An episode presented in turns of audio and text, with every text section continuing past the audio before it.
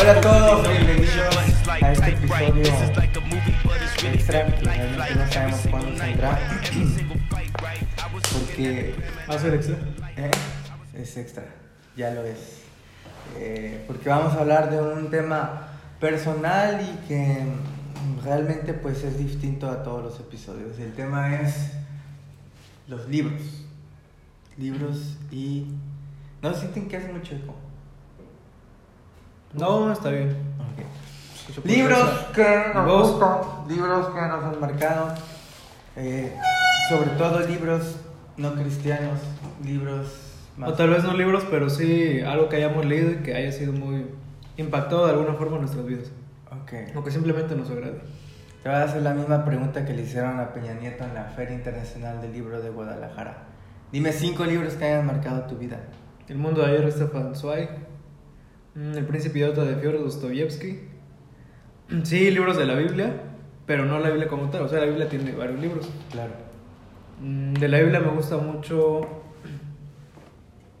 Eclesiastés, Job y los Evangelios. Muy bien. Ahora dijiste Stefan Zweig. Sí. ¿Cuál? cuál? Que entonces que a nadie le importa y nadie conoce esto. A mí No. me importa. sí, fue importante y deben leerlo todos. Háblanos de Stefan Zweig para todos aquellos que no lo conocen. Fue de ascendencia judía, pero nacionalidad austriaca. Siglo XX, uno de los escritores eh, más importantes en toda Europa. Mm, las más importantes, 24 horas en la vida de una mujer, eh, su diario o su bi- autobiografía, que es la, El mundo de ayer. Y bueno, muchas, muchas cosas. Pero ¿cuál fue la es novela la que Novela. escogiste como la, Novela. que, la primera que ha marcado tu vida? ¿Puedes repetir? No, el que ha marcado mi vida es El mundo de ayer, que fue el primer libro que leí de él, tal vez es por eso. Que es una autobiografía, no es novela. Ok. El mundo de ayer. ¿Él es el mismo autor de El, El sonido del viento o La música del viento o algo así? No sé, es que tiene muchos libros, no he leído todos. Ok. Y háblanos, ¿por qué una autobiografía tuvo ese impacto en tu vida? Porque me gustó su forma de, de escribir las cosas, creo que tenía un talento muy grande. Por cómo se describe y cómo explica su propia vida. Pero también tiene un valor histórico porque nos, nos da muchas, muchos presentes de cómo fue la vida en Europa y cómo fue para los intelectuales y para Europa en general vivir este, los tiempos antes de la Segunda Guerra y también de la posguerra. Todo el impacto que tuvo en él. Es importante porque Stefan Zweig se terminó suicidando cuando escapó de, de Austria. Es- escapó, creo que estuvo en Brasil un tiempo. Bueno, ahí murió y ahí se suicidó. Entonces es, es triste, ¿no? Muy triste. Y, Demasiado triste. y Mm. las- el segundo libro que dijiste. El de Fyodor, el de Príncipe Idiota, o El Idiota. Ajá. Ese libro me gusta porque habla, mm, está ubicado en una sociedad de la aristocracia rusa y llega un príncipe idiota, que es como lo catalogan todos porque eh, sí tenía ascendencia o en la... O sea, tiene, tiene ascendencia de, la, de una clase de monarquía, pero por hacer del destino, pues su familia se queda sin dinero. Entonces él llega a, a Rusia, creo que a San Petersburgo, para, para buscar una prima lejana de él, pero que tenía mucho dinero. Y para buscar algún tipo de, de ayuda. Pero no, o sea, él simplemente quería una ayuda y un alojamiento. Pero ella eh, decide quedarse, que se quede en su casa, empezar a presentarle personas. Entonces empieza a conocer mucha gente eh, rusa, obviamente de la clase aristocrática. Pero todo lo toman como un idiota porque por la frivolidad, ¿no? De esos tiempos y de la frivolidad, la frivolidad que hay. Y él era el único como que se le importaba las personas y que veían los problemas a un mayor, con una mayor profundidad. Y siempre era como que la típica persona noble, ¿no? De la que todos abusaban. de la que todos abusaban. Y bueno, se enamora de Ana Filipovna, me parece. Ujú. Filipovna estoy seguro, el nombre no me acuerdo. Que era una mujer muy juzgada y muy criticada porque le habían pasado muchas cosas y, y esta mujer se había vuelto una, una loca, una histérica. Y renunció a, bueno, el punto es que se renuncia a todo y después él descubre que tiene una herencia que no sabían que tenía, sino que descubren cuando está ahí. Y bueno, ya adquiere cierta cierta reputación o cierta sí, cierta reputación, pero a todos impactaba su forma de ser y lo que llama lo que llamamos comúnmente nobleza, ¿no? Pero dicen que a la vez pues era un poco idiota. Y me llama la atención que no hayas mencionado a Ah, de Profundis Porque de no dejas Oscar terminar. Obviamente, de Profundis Oscar Wilde es uno también de mis libros favoritos. Aunque yo te decía ayer que debía ser una de las vacas sagradas de la literatura. Tú me dijiste que no. ¿Me entiendes? No, yo te dije que una de las vacas sagradas de la literatura era el Principito. Me acuerdo vamos a hablar. También me equivoqué. Pero de Profundis me gusta mucho por lo que dice. Creo que refleja algo más íntimo de Wilde. Que escribió muchas cosas, pero creo que eso es lo más íntimo y es lo más verdadero que pudo haber escrito Wilde. Aparte de sus cuentos. Pero me quedo con Profundis. Ujú. Escrito desde la cárcel antes. Desde la cárcel de Reading. Bueno, entonces vamos tres y los libros de la Biblia. ¿A ¿Alguna otra obra que Eclesiastés, que escribió Salomón, Job. Mm, Pues varios han marcado mi vida. Me acuerdo de Marianela, no me acuerdo el autor. Benito Pérez Galdós. Benito. ¿No? Sí, Benito Pérez. Es que lo confundo con Arturo Cuyas. No, Benito Pero Pérez Ben-. Arturo Cuyas no, no es. Marianela fue un libro que no me impactó, pero sí me gustó mucho. Y también muestra como que cierta profundidad de, de cómo percibimos o cómo tratamos muchas veces a personas que no valdrían nada para... O sea, no, no tienen un aparente valor eh, social, económico, no sé. Y, y la historia es muy, muy profunda en el sentido de hasta qué punto puede llegar eh, una, un grupo de personas, una sociedad, y cómo como, como personas ignoramos todo, pues todas las desgracias y todas las cosas que le pasan a las personas. Por eso me, sí me impactó. Aparte lo leí muy chico. Es de esos libros que en la secundaria o en la prepa te recomiendan leer. A mí nunca me recomendaron leerlo. Después, como me gustó tanto, y soy mucho de esas personas que le platican a todos cuando algo le, cuando algo le gusta.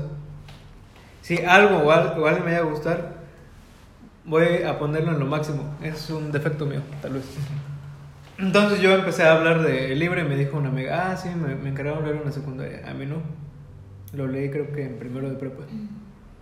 Ok. Ahora cuéntanos por, por qué lees. ¿Por qué leo? Algún tiempo me pensé que no sé, que a lo mejor era eh, la última cuca del desierto. Pero creo que tuvo que ver mucho mi mamá. Ok. Porque, sí, porque luego tenemos esto de que, no sé, hay gente a la que le gusta leer y gente a la que no.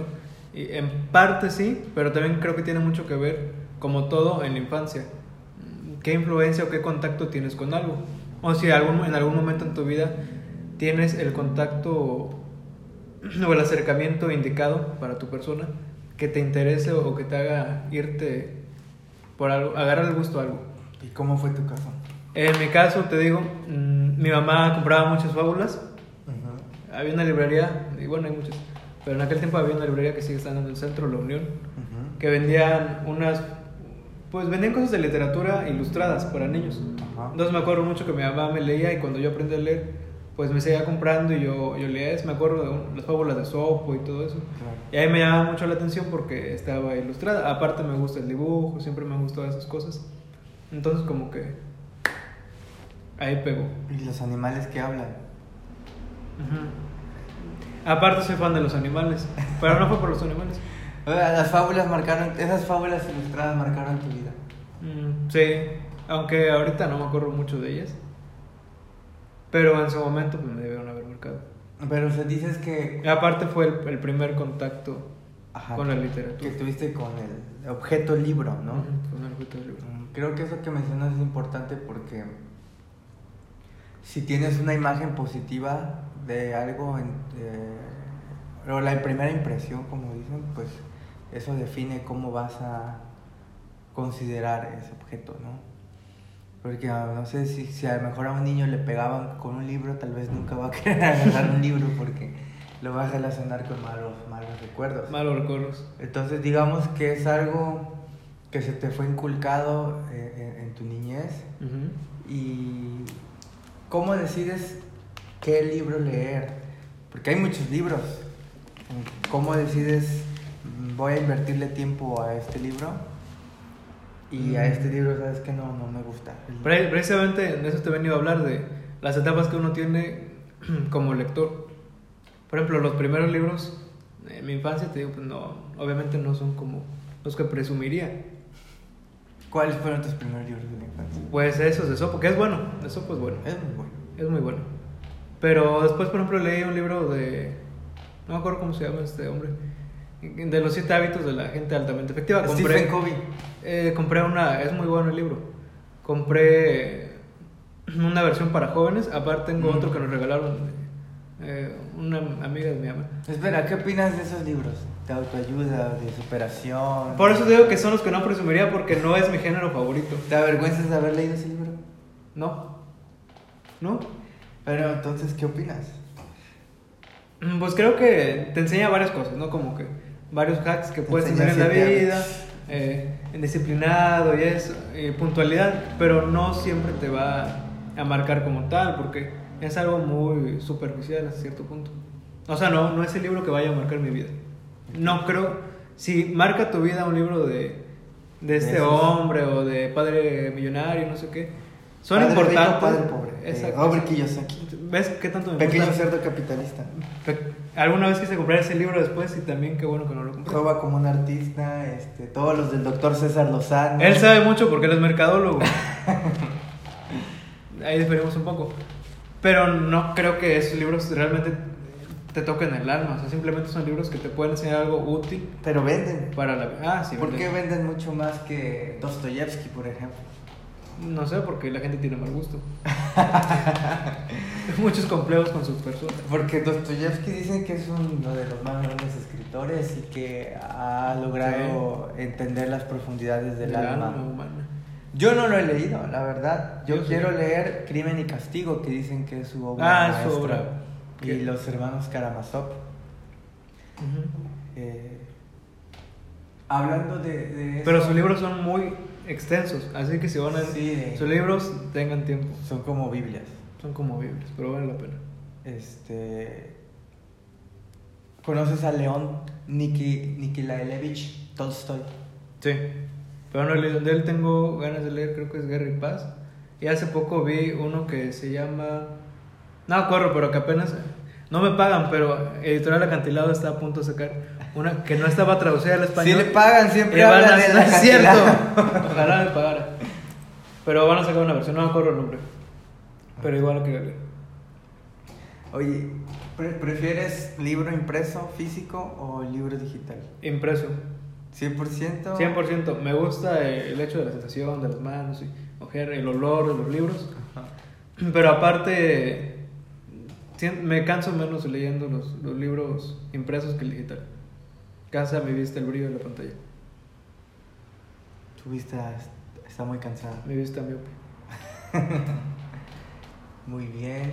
Y este. ¿Crees que una persona que lee es mejor persona que una que no lee? No precisamente. Ha habido muchas personas malas que le han hecho mucho daño al mundo y es precisamente porque tienen mucho conocimiento y leían mucho y tenían comprensión de estas cosas. Pero normalmente si tienes buenas intenciones, leer sí te puede ayudar a ser mejor persona, o menos una persona más entera, o con mayor visión. No siempre te ayuda, hay momentos en los que no... Pero por ejemplo la poesía, que también ha sido parte como de mi, de mi madurez como lector, le ha agarrado mucho el gusto porque me ha acompañado de alguna forma en momentos, no sé, esos momentos que estás tal vez creciendo, madurando, y me ha ayudado mucho. Puede darte esperanza o, o no sé, te- es una forma de ayuda el- la poesía. Ah, de tus poetas favoritos. Una es Emily Dickinson por razones muy personales y de ella me gusta mucho un poema que sus poemas son muy cortitos, la mayoría de ellos son muy cortitos, pero no por algo, no por nada está considerada una de las mayores poetas. ¿Pero ella Si no es- escribió en inglés? Si no es que la mayor ujú, del- de, las este, anglosajonas. Pero mm, su, su poema más, que más me, bueno, que más in- impacto tenido en mi vida se llama We Never Know How High We Are. Nunca sabemos qué tan alto estamos. Es un, es un poema muy, muy, muy cortito, pero me gusta mucho. ¿Recuerdas una parte de él? Sí, me sé todo. We never know how high, how high we are till we are asked to rise, and then if we are true to play, our status touch the skies. Mm, lo demás no me acuerdo, pero lo voy a decir en español. Nunca sabemos qué tan alto estamos hasta que somos llamados a ascender o a subir. Y cuando y de ahí si nos mantenemos de acuerdo al plan, nuestra podemos tocar el cielo. El heroísmo que tanto recitamos podría ser algo diario del diario vivir. No nos, ahí esa parte no la entiendo. Pero dice algo así como que no nos limpiamos los codos, tiene que algo que ver con los reyes. Por miedo a ser reyes, por miedo a ser reyes precisamente. Entonces, es como cuando una persona no conoce la magnitud que puede alcanzar. Y yo lo asocié mucho a mi vida espiritual. Creo en Dios y creo en Jesús. Y llegó en un momento muy indicado. Y fue como conocí a Millie Dickinson. O sea, No me acuerdo cómo lo conocí. Ya me acuerdo. Por una película en la que aparece Meryl Streep. Eh, al final, bueno, toda la película dicen poemas de ella, pero al final es uno que me impactó mucho porque habla algo así como el suicidio o, o tendencias suicidas. Y me acuerdo que le dije a mi mamá y, y también como que le gozó rareza. Pero vi cierta profundidad en, en lo que escribía. Y luego busqué y pues era alguien muy importante. Y el primer poema de los que o el primero que me llamó la atención fue este, fue como que un descubrimiento muy personal, pero aparte ella como, como escritora, como poeta, pues fue muy importante. Su vida también es como que está llena de morbo, porque solo publicó menos de 10 poemas en vida, pero escribió como mil. Y se dice que los últimos 10 años, 10 años, fueron años que no salió de su casa. Y otros dicen que no salió ni de su cuarto, de su habitación. Entonces era alguien, alguien rara. Pero no era, no era depresiva, por lo que se sabe. Era solo antisocial. No sé. Entonces, eh, tú dijiste algo que me llamó la atención. Te, hablaste del concepto de madurez como lector. Como- ¿Cómo se madura como lector y cómo sabes que has madurado o alcanzado esa madurez? Cuando dejas de leer los siete hábitos de la gente altamente efectiva. ¿Por qué? ¿Por qué consideras a ese tipo de lectura inmadura?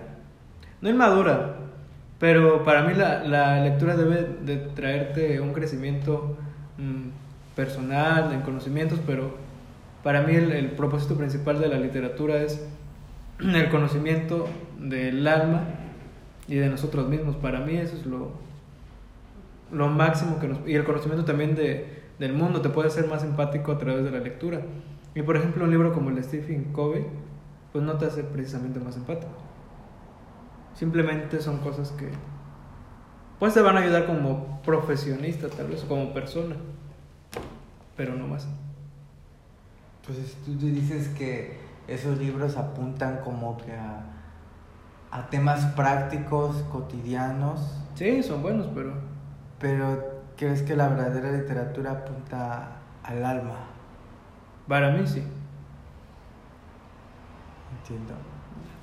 O sea, obviamente hay literatura de muchos tipos, muchos tipos, pero yo creo en el alma y creo que en una vida futura, bueno, en una eternidad. Entonces creo que el mayor provecho que le podemos sacar a, la- a la literatura y a cualquier cosa en la vida es la que nos aporta algo en el alma. Aunque no está además de leer a Stephen Covey o al otro japonés o chino, no sé qué. Muy bien. Bueno, también yo estudio medicina, no, no me importa mucho esa clase de libros, pero para un mercadólogo supongo que, que puede que le importe. no Nos sé. obligaron a leerla en la clase. siento que, sí, siento que son de esos. ¿Qué más? Ah, Estaba acostumbrado a que eso era como entrevista. Pero ¿cuáles son tus cinco libros favoritos? O que marcaron tu vida. no lo sé. La palabra favorito. No lo sé porque. Mm, Depende del criterio que uses, ¿no? Para marcar tu vida, pero. El primer libro que yo recuerdo leer fue El Principito. La vaca sagrada. Ayer hablamos de eso y yo le dije que el, que el Principito para mí es un libro muy depresivo. Yo. Y él dice que es nostálgico. Es razón. nostálgico. Y tiene razón.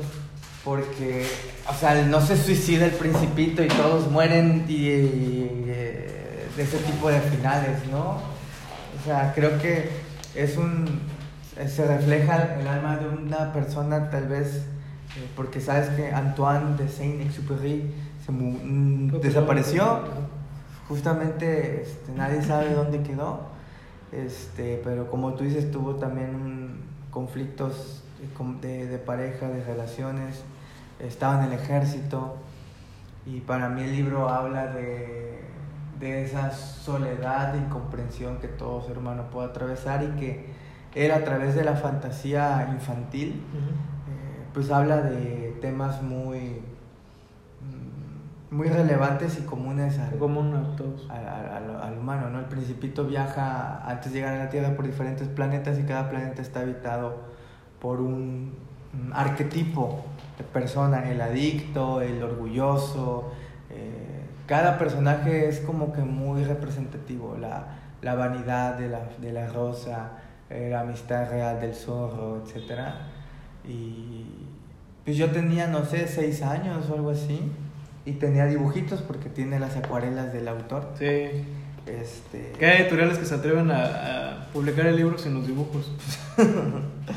Entonces, y, y el tema es esa infancia, ¿no? Es como decir, preferiría, porque en ese libro los niños son, son el ser humano perfecto, ¿no? Son inocentes, eh, se concentran en, en una persona por lo que es y no por lo que tiene. Eh, el autor dice, y, y, que por qué los adultos siempre este, hablan de, eh, de números, ¿no? Que cuántos años tiene, que cuánto gana, que en qué calle vive, no sé qué.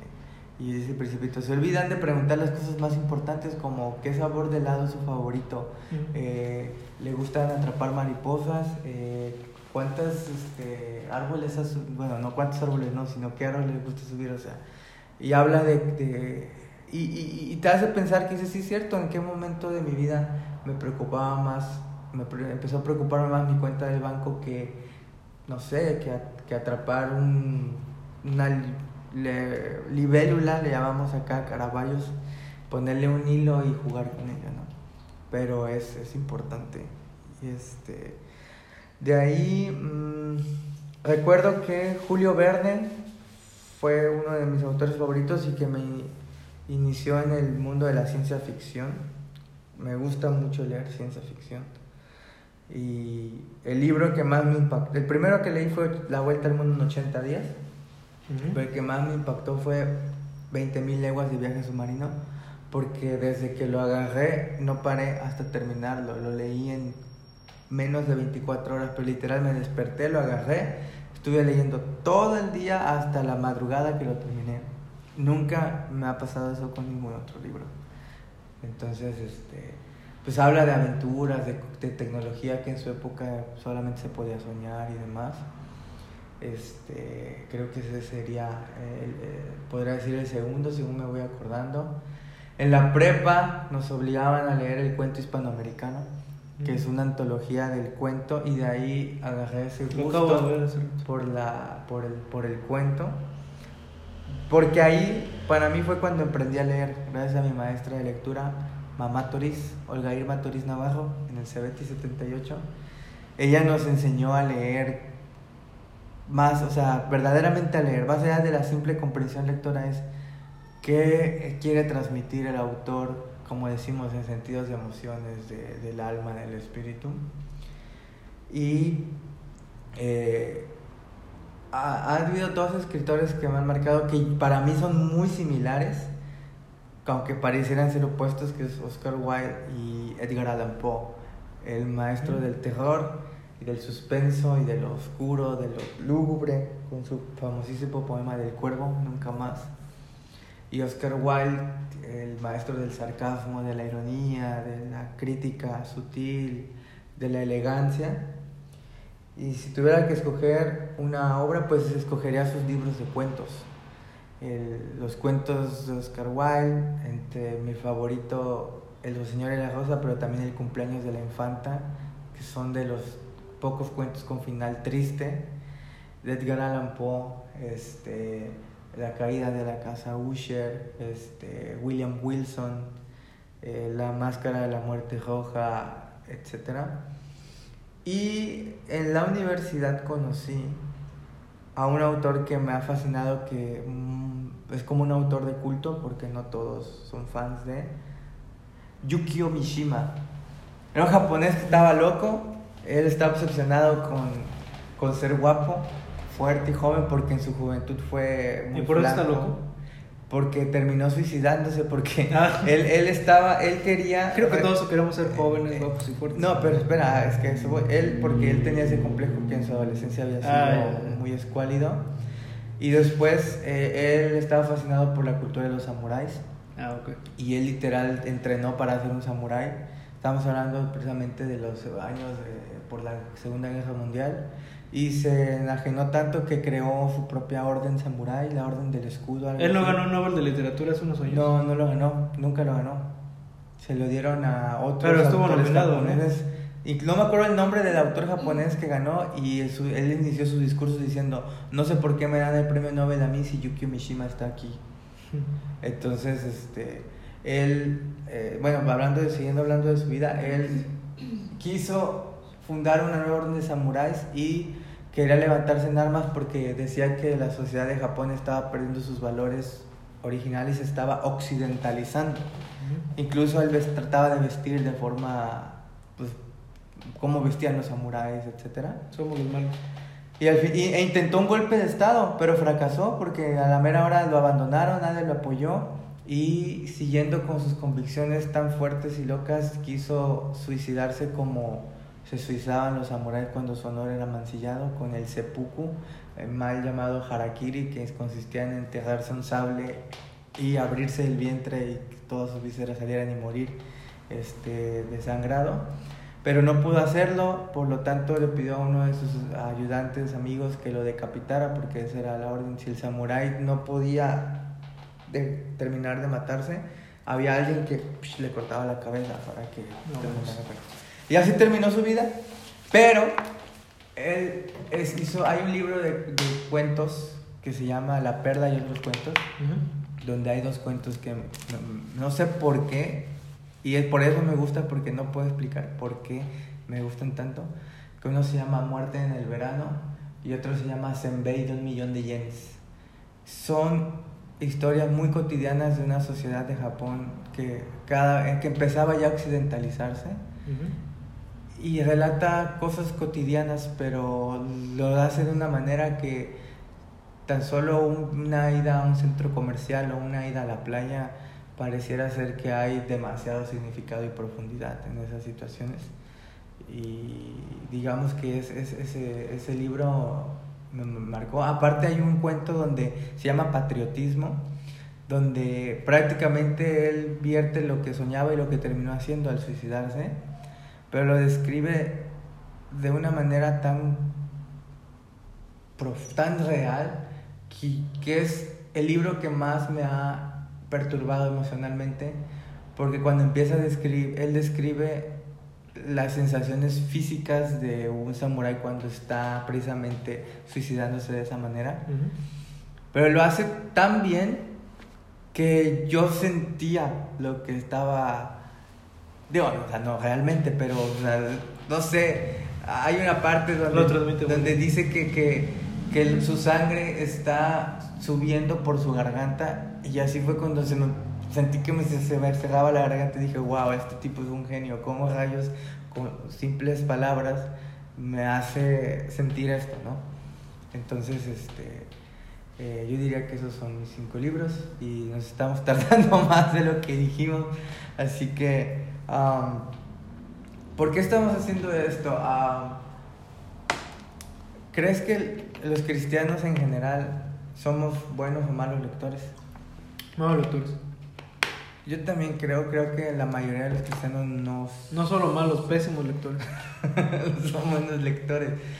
Más, más, y no digo que no lean, porque hay muchos que leen pues, temas bíblicos, teológicos, espirituales, pero hay Sí. muchos que no les llama la atención, incluso algunos juzgan o critican que se lean textos más allá de, de, de, la Biblia o textos no espirituales, porque también hay un nicho de mercado de libros para cristianos. Ah, ¿no? también he leído libros. Eh, de pastores. He Lucas Leis.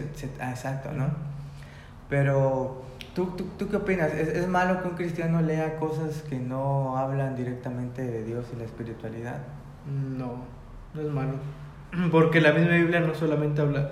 Hace poco una- un amigo estaba platicando con él y me decía: Es que, ¿cómo puedes entender a Dios si no. Si, si la definición que la Biblia nos da de Dios es muy tonta? Y yo le dije que en la Biblia, hasta donde yo sé, no hay ninguna definición como tal de Dios, Ujú. sino simplemente es un libro para nosotros. Pero tan es así que Dios nunca se define y, y termina con yo soy el alfa omega o yo soy el que soy. Porque no tiene por qué explicarse ante nosotros. No lo entenderíamos. No entendemos Así nuestra es. propia vida, ¿cómo entenderíamos a un ser superior? Así es. A menos que Él nos lo quisiera revelar. Pero estoy seguro que sería imposible entender completamente a Dios. Y no hay necesidad de eso. Pero también se olvida que la misma Biblia tiene incluso libros que no hablan de temas Exacto. espirituales. Esther, el cantar de los cantares, el mismo Eclesiastes. Sí, entonces la Biblia es una aportación fidedigna de Dios, escrita por hombres, pero inspirada, creemos por el Espíritu Santo. Y no solo lo creemos, sino que lo comprobamos, decía, eh, la relación con Dios y, y leer la Biblia es una experiencia empírica. O sea, no somos como que nos lavaron el cerebro, cosas así. Claro. Aunque hay, hay casos, ¿no? Pero esos no son verdaderos, no son personas que realmente estén en un proceso de conocimiento de Dios. Pero la misma Biblia habla de muchos temas, de temas variados. Tenemos poesía en la Biblia. eh, la misma Biblia es un libro histórico, Sí, tenemos narrativa. filoso- filosófico. Poesía hebrea. Entonces, no sé, incluso, o sea, cualquier persona que le guste leer debe leer la Biblia. Algunos dicen, no, es que, eh, pues, por ejemplo, no, algunos pueden decir, ah, ¿por qué lee cosas violentas? No, pero la Biblia es un libro que habla así, de, como dices, de Dios, pero a través de, de la perspectiva humana, porque nos habla de historias de hombres y mujeres Sí. tan humanos como nosotros. Y lo que me gusta de la Biblia es que es un libro auténtico y real. O sea, es un libro que habla de cómo Noé se embriagó y terminó tirado desnudo, todo desmayado. Habla de un David que planeó un asesinato y adulteró con, con, con la esposa de, de alguien. O habla de un Sansón que echó perro toda su vida. Exacto, habla de, o sea, nos muestra, y, y a veces la iglesia no habla mucho de eso, pero la- ahí está, o sea, está la negación de Pedro, está este, las cosas, eh, la violencia extrema que se derra- de- relata en los libros del Antiguo Testamento, las guerras, matanzas, etcétera. E incluso algunos agarran esos pasajes para afirmar cosas que nada tienen que ver con Dios, pero se olvidan de poner todo en su contexto. Entonces, eh, porque la Biblia, claro que es la palabra de Dios, pero es no solo es eso, sino que tiene un valor literario mayúsculo. Y, y creo que Dios no tiene ningún reparo en que leamos. Digo, ah, no vamos a leer 50 sombras de Grey, que es pornografía en literatura, ni, ni Jordi Rosado, no sé, cosas contrarias a nuestra fe, o así. Cañitas de este trejo, no sé, Pues cosas de así. Pues es igual, es lo mismo que el cine. O sea, hay buenas películas, hay malas películas, pero creo que es bueno que leamos porque, y no, no debemos tener miedo de que, ah, si leo esto no me voy a apartar de, obviamente la Biblia es el libro de cabecera de todo cristiano, pero si tú estás firme en tus convicciones, una vez leí una frase que dice, si tú tienes un martillo, todo te parecerá un clavo. Y yo lo aplico precisamente a la vida cristiana. Un verdadero cristiano que es- conoce a su Dios, conoce su fe, va a encontrar a Cristo Sí. en, como hablábamos, ¿no? En Avengers, en una obra de teatro, en una ópera, en una canción. Aunque ni, no estoy hablando obras no cristianas ni de artistas cristianos. O sea, Cristo puede estar en libros de Stefan Zweig o a lo mejor en temas, de temas que Cristo vino a hablar de la, de la miseria humana. Del, eh, Cristo está ahí como solución, como ejemplo, como está en todas partes, porque repito, no se trata de, de, qué, de qué cosa puede influenciar sobre ti, sino tú, con tu perspectiva cristiana, cómo interpretas cualquier tipo de información de historia que lees. Sí. Y eso, eso debería quitarnos el miedo a leer algo más allá de, de la Biblia. Porque repito, si tienes miedo, entonces no estás firme en tus convicciones. O si dices, no, ¿por- ¿para qué leo esto si solo la Biblia y así? Si Dios le dio la capacidad a seres como Dostoyevsky, como Zweig, como Wilde, de derrochar el talento en- como, como Dick- Dick- Emily Dickinson, Emily Dickinson. yo creo que es porque simplemente Él es un Dios bueno, creativo y nos creó precisamente para que creáramos este tipo de obras de arte, porque le- lo reconozcan o no, le den la gloria o no, todos los grandes escritores, su talento viene directamente del cielo.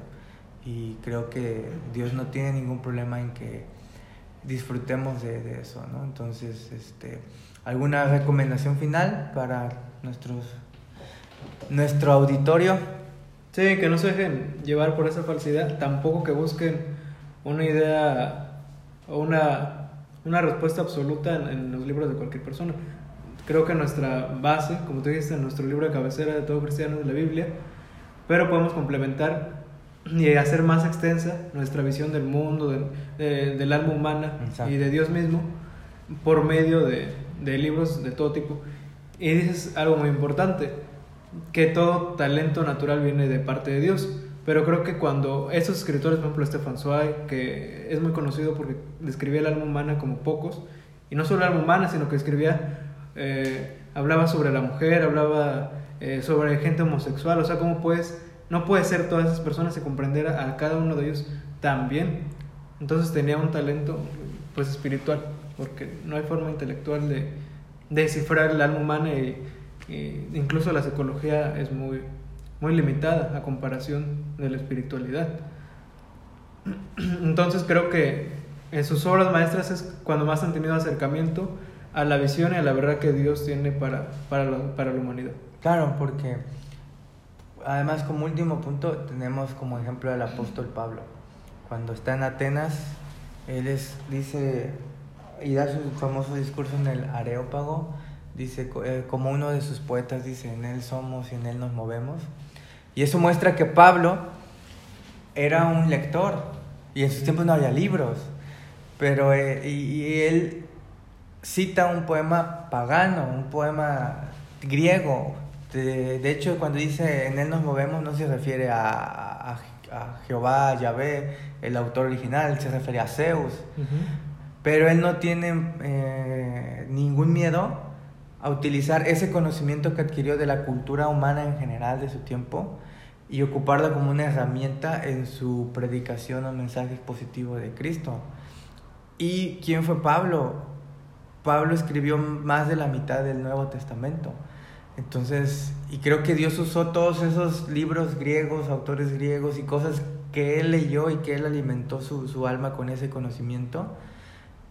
Y hoy lo ocupó para poder él, porque creo él tenía una gran cultura, viajado por muchos países y siempre pudo manifestar ese conocimiento. Y en sus cartas se ve que era una persona muy inteligente y muy pensante. Entonces ahí está una prueba de que leer cosas, digamos, fuera del ámbito cristiano no es malo, al contrario, puede ser una herramienta útil para que Dios te use y use todo ese conocimiento y puedas eh, pues presentarlo de una mejor manera. Sí, totalmente. Pues bueno, pues gracias por escuchar. Eh, no sé, díganos qué libros les gusta. Lo vamos a escuchar. no prometemos leerlos, pero será bueno saberlo. Ahora, Y Lean de Profundis. sí, lean de Profundis. Y Emily Dickinson es completamente mi recomendación. Brian se va a tatuar ese poema. Lo voy a tatuar ese poema. Lo tengo tatuado.